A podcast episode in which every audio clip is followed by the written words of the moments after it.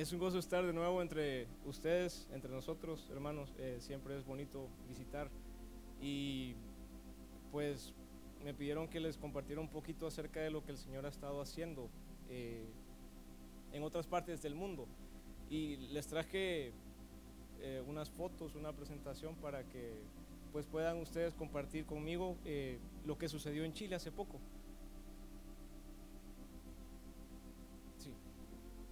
Entonces, eh, bueno, el Ministerio Cebrón envió una, un grupo misionero a, Chile eh, hace un par de semanas. Fuimos a Talcahuano. Talcahuano queda más o menos como por aquí, queda a unos 500 kilómetros de, Santiago, al sur de Santiago. Y es una ciudad de aproximadamente unos 200 eh, mil habitantes. Hay una iglesia ahí y a esa iglesia fuimos. Y Básicamente esta misión constaba de 24 personas, ¿verdad? Y la misión se llevó a cabo del 15 al 23 de octubre, ahí en Talcahuano. Ahí pueden ver unas fotos de las actividades que se hicieron. ¿Y en qué consistía? Pues lo que se llama evangelismo callejero, ¿verdad? Salir a las calles, evangelizar a, quien estuviera pasando. Eh, llevábamos instrumentos y luego alguien eh, pues hablaba, ¿verdad? Habían diversos eh, traductores ahí para ayudar a los hermanos de Estados Unidos también hubo una clínica, tuvimos eh, la oportunidad de atender a muchas personas y voy muy rápido, ¿verdad? Prepárense los de las esquinas, como decía Toño. Pero bueno, entonces, ya perdí el hilo. Estábamos en la clínica, ¿verdad? Eh, la clínica, pues cualquiera podía llegar, es una clínica gratuita. También llevábamos medicinas. Y la campaña, que era como lo primordial, lo principal y el meollo de por todo lo que se estaba haciendo, era para que la gente llegara allí, a la campaña, que sucedía después de la clínica y también tuvimos un servicio dominical. Entonces, cuando comenzó el viaje, comenzó el 15 de octubre, salimos del aeropuerto de Washington, eh, tuvimos un tiempo muy bonito con la gente de Grace Tabernacle, eh, estos fueron mis anfitriones, ahí estamos en, en, el aeropuerto esperando, fue un viaje bien largo, bien largo, eh, salimos como a las 5 de la tarde de Washington, hicimos una escala en Atlanta y llegamos a Santiago hasta el otro día, el martes a las 9 de la mañana. Y esos son los, los la cordillera de los Andes, eh, lo tomamos ahí cuando iba aterrizando el avión. Y estuvimos en Santiago pues todo ese día, pero no fue como para descansar, tuvimos que estar practicando, ahí pueden ver, ensayando. Los jóvenes habían preparado muchos puntos musicales, porque eso fue algo muy importante en la misión. O sea, realmente lo que abría la brecha era la música. Y luego llegaba alguien a predicar. Eh, hubo bastante planeación, eh, muchas donaciones que recibimos, los medicamentos teníamos que dispensarlo en, en, recipientes más pequeños, entonces todo el día nos pasamos en eso, eso fue el primer día. Y el siguiente día fue todo de viaje, fueron aproximadamente unas ocho horas en carro y pues los paisajes fueron muy bonitos, realmente como decía el hermano Julio Barrientos, o sea, Chile es lindísimo, de verdad, muy bonito, ahí le traje otras fotos también, pero el meollo de por qué les presento eso es para que para dar testimonio de que nuestro Dios hace grandes cosas, ¿verdad? De que yo les puedo decir desde que nosotros llegamos a Chile, el Señor estuvo con nosotros, el Señor abrió puertas, el Señor nos dio su Espíritu Santo, le dio valor a muchos, le dio osadía que a veces es necesaria para hablarle a algún extraño. Y fue algo muy lindo, fue una experiencia muy bonita. Una de nuestras preocupaciones era de que había pronóstico de que iba a llover toda la semana. Lluvia, lluvia, lluvia. Era muy frío ahí donde íbamos pero había un grupo de oración, oramos por buen tiempo. Y de hecho cuando llegamos a Santiago estaba lloviendo y cuando llegamos ahí a Talcahuano estaba lloviendo. Pero cuando llegamos a donde íbamos a estar nosotros, aquí en Punta de Parra, comenzó a dejar de llover y nosotros vimos esta gran división que era muy notoria para nosotros cuando nosotros llegamos. Y pudimos apreciar un arco iris ahí cuando estuvimos eh, contemplando el lugar donde estábamos, que era muy bonito, ¿verdad? Y los encargados del grupo, pues, ellos lo tomaron como una señal de Dios, ¿verdad? Que el Señor estaba diciendo que Él iba a estar con nosotros. Y estuvo, tuvimos buen tiempo toda la semana, ¿verdad? Dejó de llover y pues a la acción. Antes de cada una de estas actividades comenzábamos con un devocional y realmente esos devocionales, eh, pues la diferencia con eso es que a veces uno ora, ¿verdad? Señor, que tú vengas, Señor, que te muevas, pero era increíble que en esos devocionales el Señor ya estaba ahí. O sea, la oración no era, Señor, por favor, ven, el Señor ya estaba ahí. Y, bueno, fueron, fue un tiempo inolvidable pues para todos nosotros. ¿En qué consistía lo que nosotros hicimos? Bueno, primero, estas cosas, imprimimos un montón de estas cosas, son eh, tratados, ¿verdad?, del Evangelio. Y estas cositas fuimos por todas las calles que pudimos, desde las 9 de la mañana hasta como por mediodía, a repartirlas, a repartirlas, a repartirlas. Y a quien estaba abierto, pues se le hablaba, ¿verdad? Cualquiera del grupo podía hablarle. Y nos decían, ¿verdad? Que no es que uno tiene que tener un mensaje preparado, simplemente uno habla de su experiencia personal con Dios. Ese es nuestro mensaje, ¿verdad? Eso es lo que nosotros damos. Y nos, nos animaba el Señor en que la semilla que nosotros llevamos no, no es nuestra pobre palabra, o sea, no es lo que yo voy a decir, sino que es la palabra de Dios. Y muchas veces subestimamos el poder de esa palabra, el poder de esa semilla. Decía en la Biblia, ¿verdad? Que eh, uno solo tenía que llegar y lo que sea que el Espíritu Santo diera en el momento, eso hay que decir. Así fue, así fue. Entonces el primer día de actividades así constó, en la mañana con esto y ahí en la tarde eh, pasábamos a, a, una calle concurrida, nos llevaron al centro de la ciudad, comenzaban los músicos a tocar y entonces alguna gente se detenía y luego alguien comenzaba a predicar con traductor. Eh, después de eso eh, fuimos a la plaza central e hicimos lo mismo, ¿verdad? Y varios muchachos dieron testimonio de que hubo algo especial con unos pescadores. Talcahuano es un puerto, es es una ciudad que, cuya economía depende mucho de la pesca. Y un grupo se fue al muelle y dice que encontraron a un grupo de pescadores que venía de andar en alta mar. Habían estado toda la semana y habían tenido una mala pesca. Ellos aprovecharon, los evangelizaron, les contaron acerca de Pedro, que era un pescador. Y dicen ellos que ellos estuvieron abiertos al Evangelio y que de hecho le pidieron al grupo que oraran por una buena pesca y oraron, ¿verdad? Y nos animó mucho ver a uno de esos pescadores el domingo, el fin de semana. Siguiendo con las actividades que tuvimos, el 19 y el 20, que fueron viernes y sábado, comenzaron las clínicas. Siempre teníamos música en vivo y comenzábamos siempre con una oración y el Señor, les doy testimonio, se hizo presente en todas las actividades que tuvimos. Eh, dimos consulta, teníamos temor de que fuera de que la gente no respondiera, ¿verdad? Nosotros tuvimos una experiencia previa en Costa Rica, costaba que llegara la gente, eh, era muy saludable la gente en Costa Rica, costaba que llegara la gente a la campaña, ¿verdad? Llegaron como unas 20 personas, entonces nosotros pedíamos eso, Señor, que tan siquiera 20 personas lleguen, ¿verdad? Y que escuchen, aunque nadie pase, que escuchen. Pero fue diferente, ya van a ver cómo fue. Y en esta clínica no solo yo daba consulta, había un pastor a la par mía que daba consulta espiritual, que daba oración. Entonces, básicamente la consulta era como para atrapar a la gente que llegara a la noche, Sinceramente, eso era. Les tendimos una trampa y surtió efecto. Surtió efecto. Y pasaron muchas cosas bonitas mientras sucedía esto, ¿verdad? Eh, les comentaba acerca de la música. Estas jóvenes eh, nos contaron un testimonio, eh, estaban ellas tocando había una tiendita enfrente, eh, así como puesto de mayoreo. Tenía música muy, muy bulliciosa, música rock. Y ellas le dijeron al, al, que las estaba cuidando, al líder, mire, ¿por qué mejor vámonos a otro lugar para que nos escuchemos? Y él les dijo, no, no se vayan a mover, esperen y vean el poder de la música de Dios. Y lo que sucedió es que al ratito de que ellas estaban tocando llegaron estos policías y los policías tenían curiosidad por la carpa, porque alquilamos una carpa, la iglesia local allá, una carpa muy bonita que llamaba mucho la atención. Y preguntaron, ¿qué es lo que está sucediendo aquí? Y ya les dijeron, no, mire que es una clínica gratis para los chilenos y que estamos interesados en servirles y todo esto, ¿verdad? Y les pareció bien al policía. acto seguido le preguntó, eh, ¿cómo le está tratando la gente? Entonces le dijo, muy bien. Y luego el policía mismo dijo, y la música está muy alta para ustedes, ¿les molesta? Y entonces ahí el hermano aprovechó y le dijo, fíjese que sí, nos molesta mucho la música, si usted puede hacer algo por ello.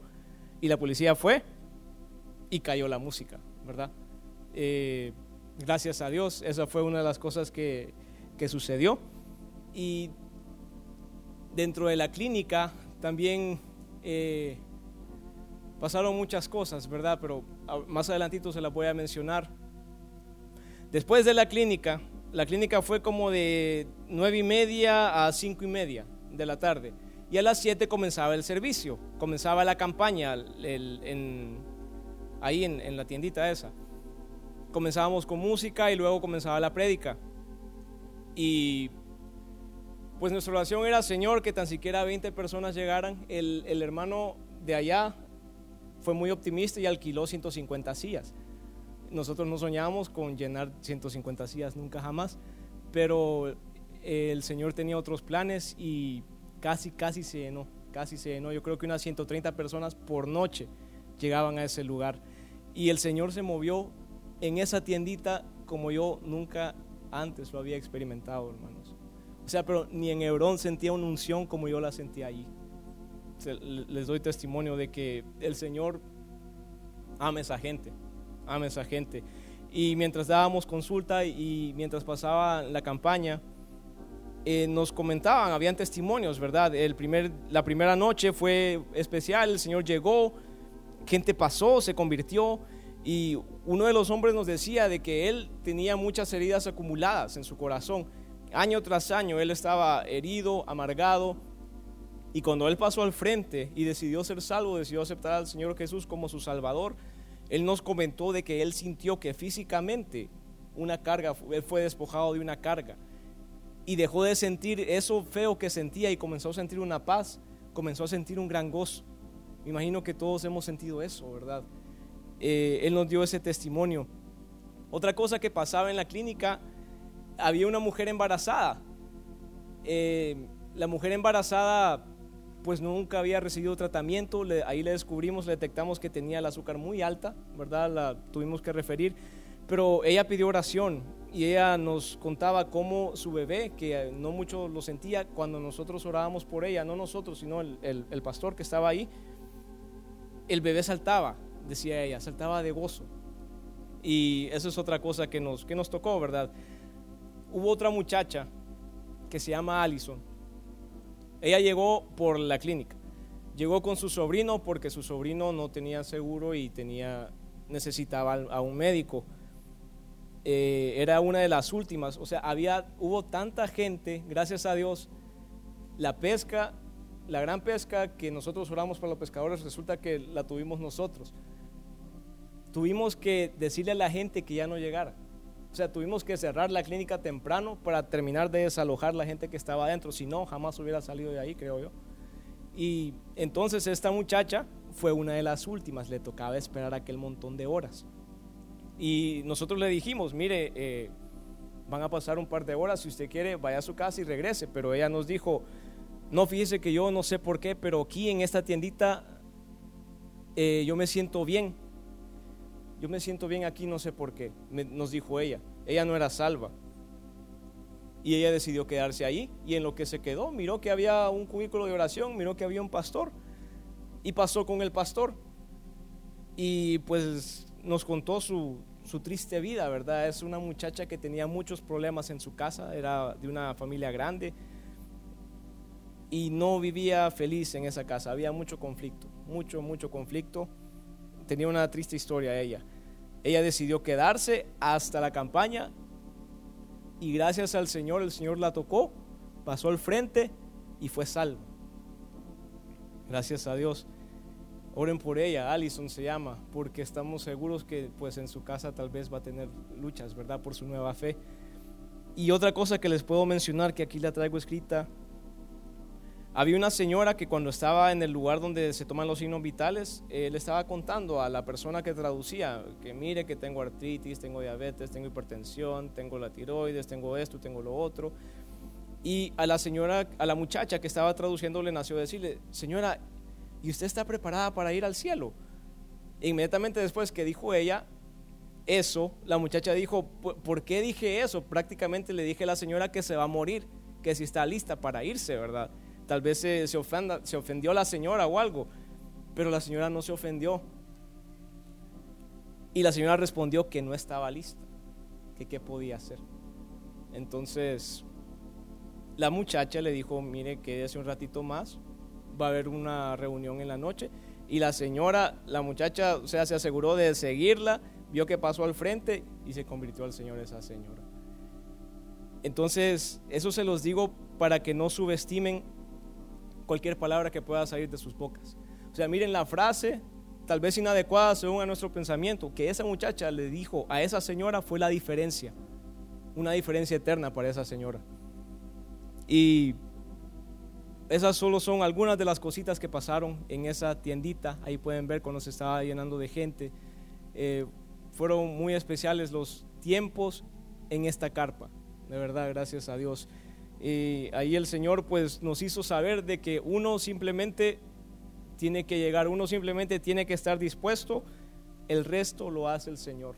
El resto lo hace el Espíritu Santo. Uno no puede convencer a nadie. Uno jamás, jamás va a poder convencer a alguien que sea salvo. Eso uno no lo puede hacer, solo el Espíritu Santo puede convencer a alguien.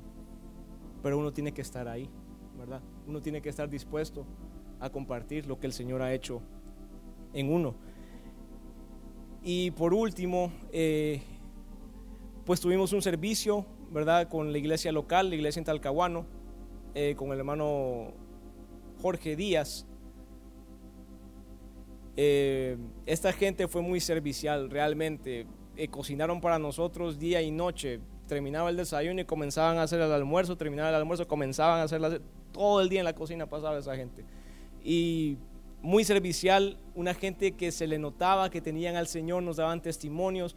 Una persona nos compartía cómo en uno de sus sueños él vio a Jesús y la manera en que él lo decía se lo transmitía a uno. O sea, uno era tocado de la manera en que él compartía eso y comenzaba a llorar. Entonces fue muy lindo compartir con esta gente. Nosotros creímos que íbamos a bendecir a Chile, pero fue al revés, ¿verdad? El grupo, nosotros como grupo salimos más bendecidos, más fortalecidos y con un fuego del Espíritu Santo avivado en nuestros corazones. Creímos que iba a ser al, contrario.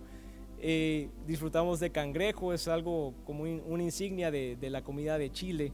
Ahí pueden ver algunos de los hermanos, ¿verdad?, que compartieron tiempo con nosotros. En conclusión, fueron cuatro días de viaje, cuatro días de, de actividad. Atendimos más o menos 150 personas en la clínica, conmigo pasaron 105 a consulta, pero gente evangelizada fueron cerca de 300 personas y que nosotros vimos pasaron al frente 17, pero sabemos que el Señor puede que haya hecho mucho más que eso, ¿verdad? Y les traigo más fotos de, Chile porque es muy bonito, pero tal vez lo dejamos para, para el final, porque el, el meollo del asunto de hoy es compartirles mi experiencia, ¿verdad? O sea, lo que a mí me impactó, lo que me tocó de todo esto que les compartí. Y Tomás me hacía la observación de este número, ¿verdad? A consulta pasaron cerca de 100 personas, pero a consulta divina pasaron el triple. Y es que siempre van a haber más enfermos espirituales que enfermos naturales. Aquí estaba una proporción de 3 por 1. Y, y de eso quisiera hablar hoy, ¿verdad? ¿Será que hay enfermos aquí entre nosotros? Aunque todos seamos cristianos, aunque todos tal vez digamos que ya somos salvos, ¿Será que estamos enfermos? ¿Será que estamos ciegos? ¿Verdad? ¿Será como nos decía el Señor el domingo, que estamos muertos en una tumba? Y cuando pregunto cuántos ciegos hay aquí el día de hoy, no me refiero, claro, a una ceguera natural, ¿verdad? Yo le puedo decir de que yo estaba ciego, pero yo siempre he visto con mis ojos, ¿verdad? No muy bien, ocupo lentes, pero sí he, estado, sí he podido ver. La ceguera a la cual me refiero es una ceguera espiritual. y esta noche estoy aquí delante de ustedes solo porque Jesús me ha dado nuevos ojos para ver como antes yo no podía ver.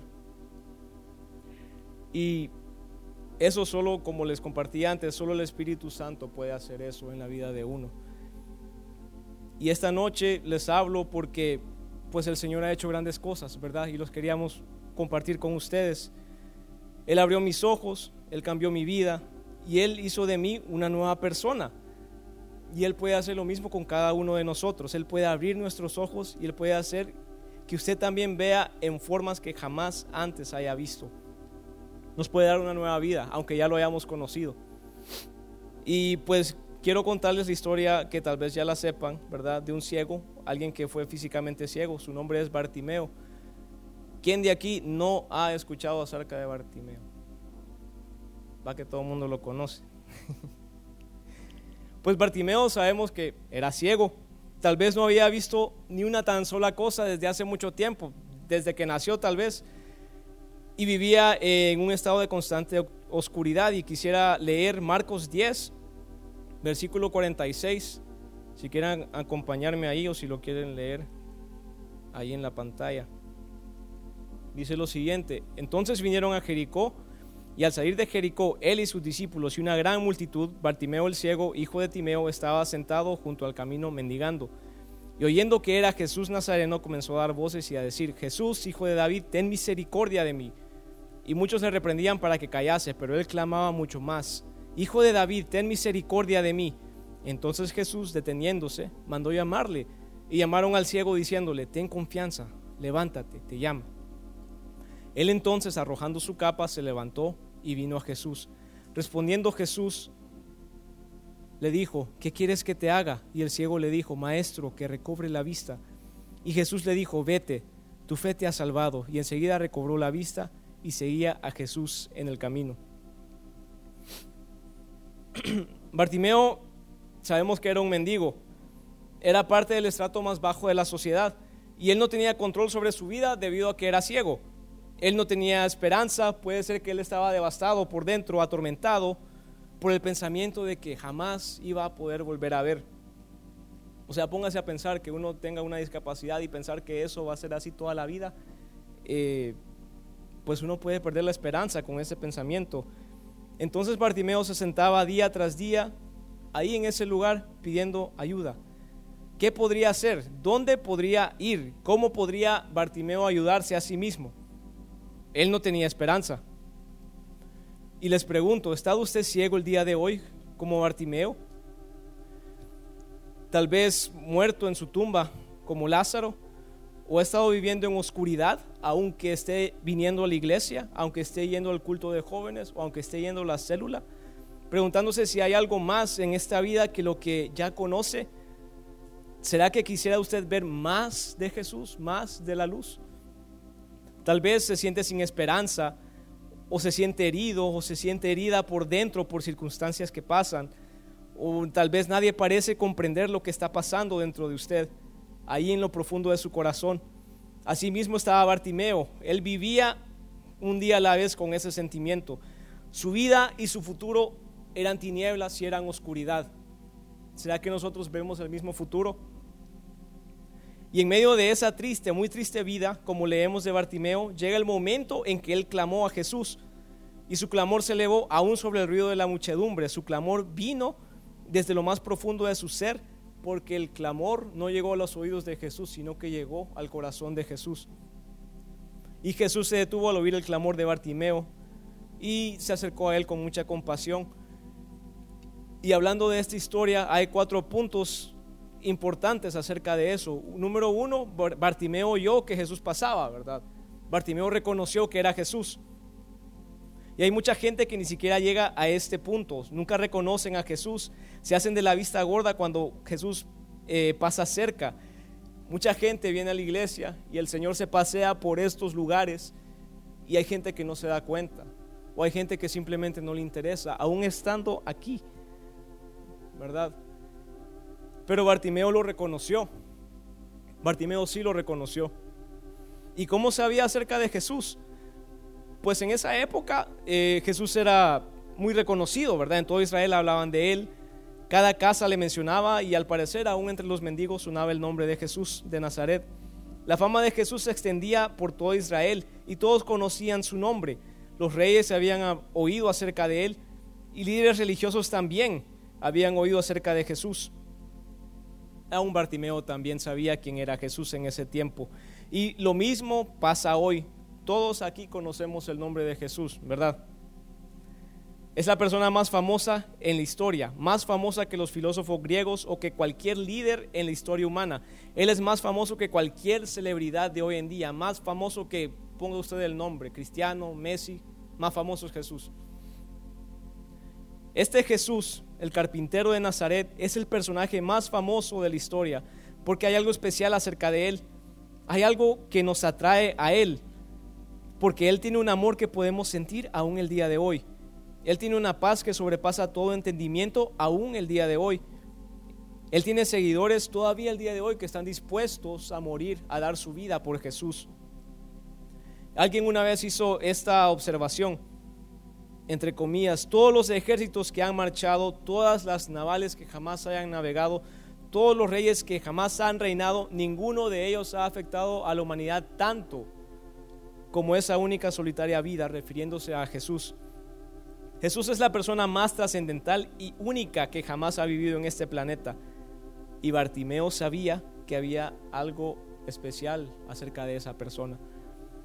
Y antes de que Bartimeo llegara a clamar, antes de obtener la atención de Jesús, él primero tuvo que reconocerlo, tuvo que saber quién era Jesús. Y otra definición de reconocer es creer. Bartimeo tuvo que creer que Jesús era quien estaba pasando ahí y él creyó que Jesús estaba ahí. Recuerden que él era ciego, él no podía ver y con todo ese montón de gente, o sea, difícilmente uno podía saber que era Jesús, ¿verdad? Pero él lo creyó. ¿Quiere que Jesús cambie su vida? ¿Quiere que le ayude así como ayudó a Bartimeo? La Biblia dice que lo primero que tenemos que hacer es creer Creer que Él está pasando por aquí, creer que Él pasa por estos lugares, hermanos, por estos pasillos, creer que Él visita en la célula, creer que Él visita cuando nosotros lo buscamos en nuestros hogares. Creer primero, nada va a pasar sino hasta que creamos. Y tal vez alguien pregunte, ¿por qué tengo que creer, verdad? Pues hay muchas formas de responder a esta pregunta. Eh, uno puede contar de las experiencias personales que hemos tenido con el Señor, ¿verdad? La Biblia da testimonio acerca de Él, las profecías del Antiguo Testamento, cómo hablan del Mesías, cómo el Mesías, su nacimiento, su muerte y su resurrección cumplen a cabalidad cada una de esas profecías, aun y a pesar de que esas profecías se escribieron casi mil años antes de que Él naciera. Hoy en día tenemos pruebas indubitables de su resurrección, ¿verdad? El manto de Turín y hay muchas razones por la cual creer en Jesús. Pero la razón por la cual Bartimeo creyó en Jesús es porque él vio a la esperanza misma al pasar Jesús. Bartimeo no tenía nada que perder. Su futuro era el de un mendigo, un mendigo ciego. Pero pasando Jesús, él vio esperanza. Él vio una esperanza de poder ser sanado. No hay ninguna otra esperanza para nosotros, hermanos, sino solamente Jesús. Y así Bartimeo creyó y así también nosotros debemos creer cuando el Señor pasa por aquí. Bartimeo reconoció también su necesidad de misericordia, esa es la segunda, ¿verdad? Esto se revela por la manera en que él dice, Jesús, hijo de David, ten misericordia de mí. ¿Por qué tenía que tener misericordia? Porque Bartimeo vio su necesidad. Él vio que era un necesitado. Era un mendigo, era ciego, y él sabía que necesitaba ver. Jesús puede cambiar tu vida también y Él puede abrir tus ojos espirituales, puede transformarte en una persona nueva, pero tenemos que reconocer primero nuestra propia condición.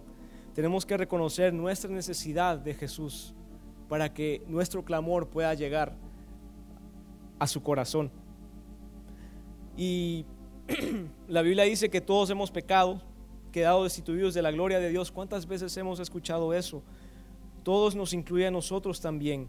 Debemos reconocer que estamos espiritualmente ciegos, perdidos en pecado, muertos en nuestra tumba, viniendo a la iglesia servicio tras servicio y a veces no pasa nada aquí. No pasa nada en nuestro corazón. y el Señor se manifiesta en los servicios, usted ve a otra gente llorar, pero en usted no pasa nada. Jesús pasa en medio de nosotros y muchas veces no lo reconocemos.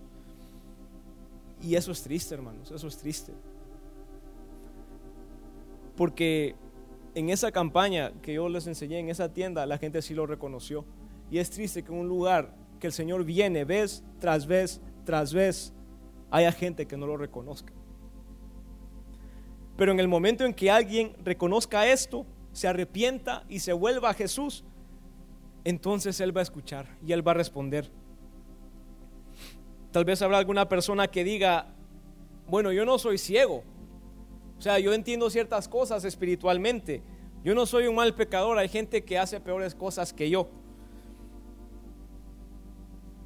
Hay una listita que dice aquí que pues que la repasemos, ¿verdad? ¿Cuándo fue la última vez que dijimos una mentira. La Biblia dice, Jesús dice, que quien mira con lujuria comete adulterio en su corazón. Él también dijo, no robarás. Él dijo, honra a tu padre y a tu madre. Él nos dijo que no debemos odiar a nuestro hermano. La Biblia dice que el Señor aborrece el orgullo. ¿Cuántos de aquí hemos tenido orgullo más de alguna vez? ¿Será que nosotros hemos hecho algo de esto o algunas otras cosas? Somos pecadores delante de Dios. Y un pecador es alguien que quebranta la ley. Y como sabemos, cuando alguien quebranta la ley, pues hay una penalidad, ¿verdad? Aún aquí en Honduras, cuando alguien infringe la ley, lo agarra la policía, va a la cárcel y si tiene suerte va a juicio primero y luego a la cárcel. Y a eso le llamamos justicia, ¿verdad?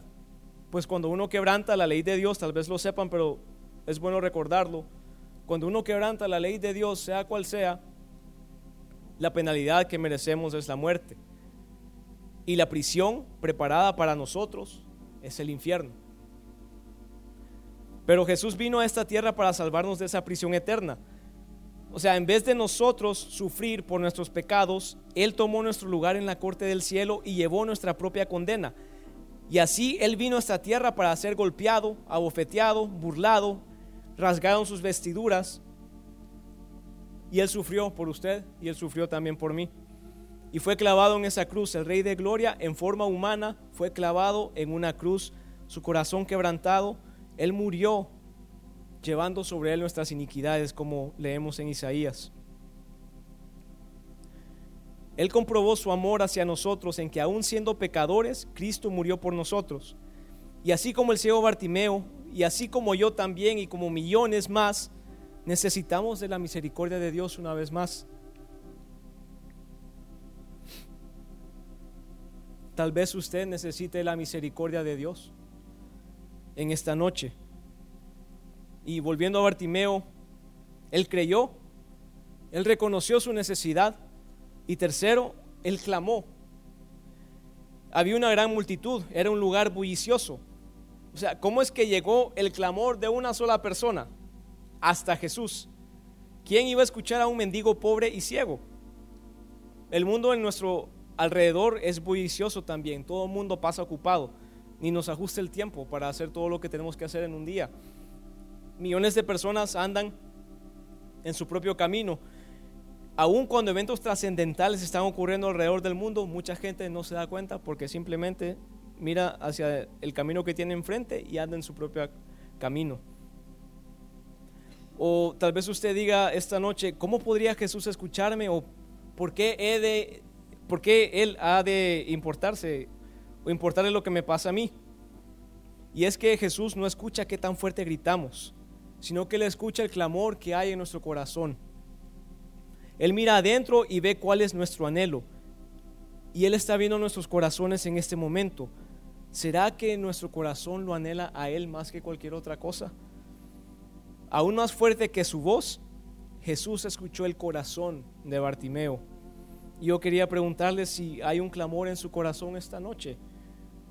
Si usted siente que es un pecador, que necesita la misericordia de Dios esta noche. Si reconoce usted que está muerto en su tumba como Lázaro. Lázaro conocía a Jesús, pero estaba muerto, ¿verdad? Y muchos de nosotros podemos conocer al Señor, estar yendo a la iglesia, pero no reconocerlo cuando Él venga. no sentir su presencia. Jesús quiere venir y Él quiere perdonar nuestros pecados día tras día. Él está dispuesto a limpiarnos y hacer de nosotros un cristiano nuevo o una persona nueva. Él quiere cambiarnos y nosotros podemos salir como una persona completamente diferente, con su gozo, con su paz, como un cristiano nuevo, con, con una renovación del fuego de su Espíritu Santo en nosotros. Podemos salir como Bartimeo, que antes era ciego, pero que ahora ve. Y claro, Jesús no promete, ¿verdad?, que todos nuestros problemas se van a resolver. Sin embargo, Él promete siempre estar ahí con nosotros, ¿verdad? Siempre va a tener su consuelo, siempre va a tener su amor. Y por último, hermanos, al oír que Jesús lo llamaba, Bartimeo no se quedó ahí donde estaba, sino que él arrojó su capa, él se levantó y él vino a Jesús. Y yo quisiera pedirle a los hermanos que tocan la música que puedan pasar, por favor. Bartimeo no esperó, él iba creyendo que podía ser sanado. ¿Qué va a hacer usted cuando el Señor lo llame? ¿Verdad? Eh, no pases de largo, en sol. Sol, pases de largo. Y para terminar, hermanos, yo quisiera que cantáramos un coro y que nos unamos a este clamor. Tal vez nosotros estamos aquí, el Señor pasa y no lo hemos sentido. Tal vez hemos estado fríos espiritualmente. Tal vez necesitamos que el Señor abra nuestros ojos espirituales para que podamos verlo, para que podamos sentirlo. Y yo lo invito a que se ponga de pie, hermano, que podamos cantar y luego clamemos. No pases de largo, Cristo.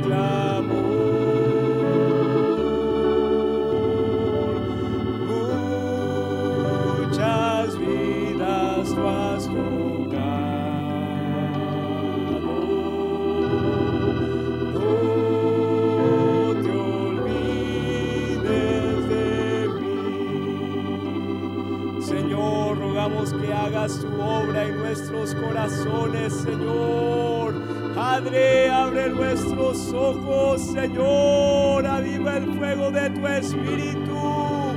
Señor, que te reconozcamos cuando tú pasas, Señor. Padre, que seamos como Bartimeo, Señor. Padre, que acudamos a tu llamado, Señor. Despierta en nosotros un nuevo anhelo Padre, que te anhelemos más, Señor. Que nos encontremos contigo, Padre.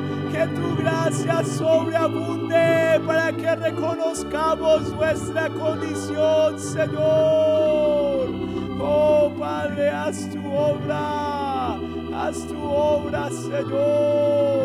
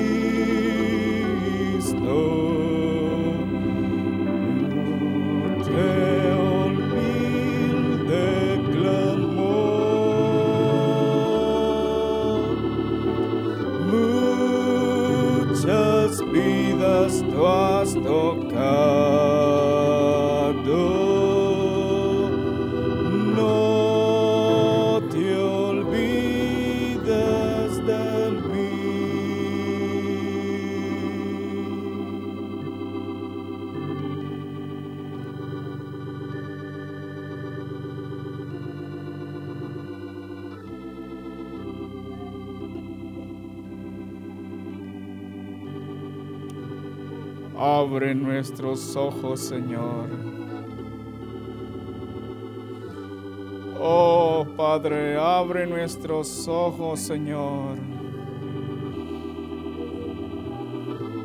Porque a veces creemos, Señor, que estamos solos, Padre.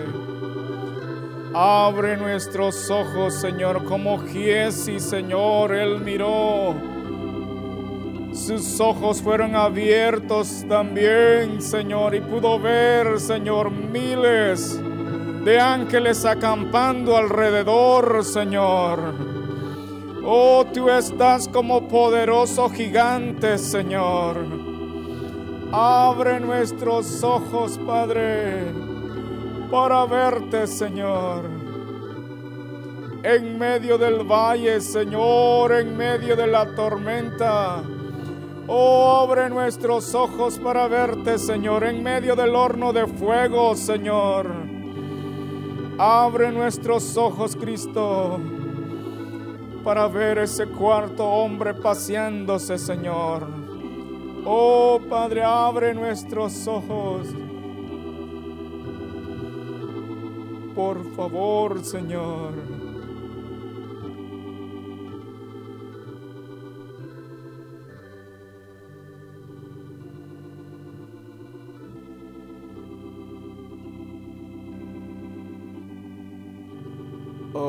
Escucha el clamor de nuestros corazones, Señor. De tu iglesia el renuevo esta noche, Padre. Padre, por tus misericordias, Señor. Te bendecimos, oh Cristo.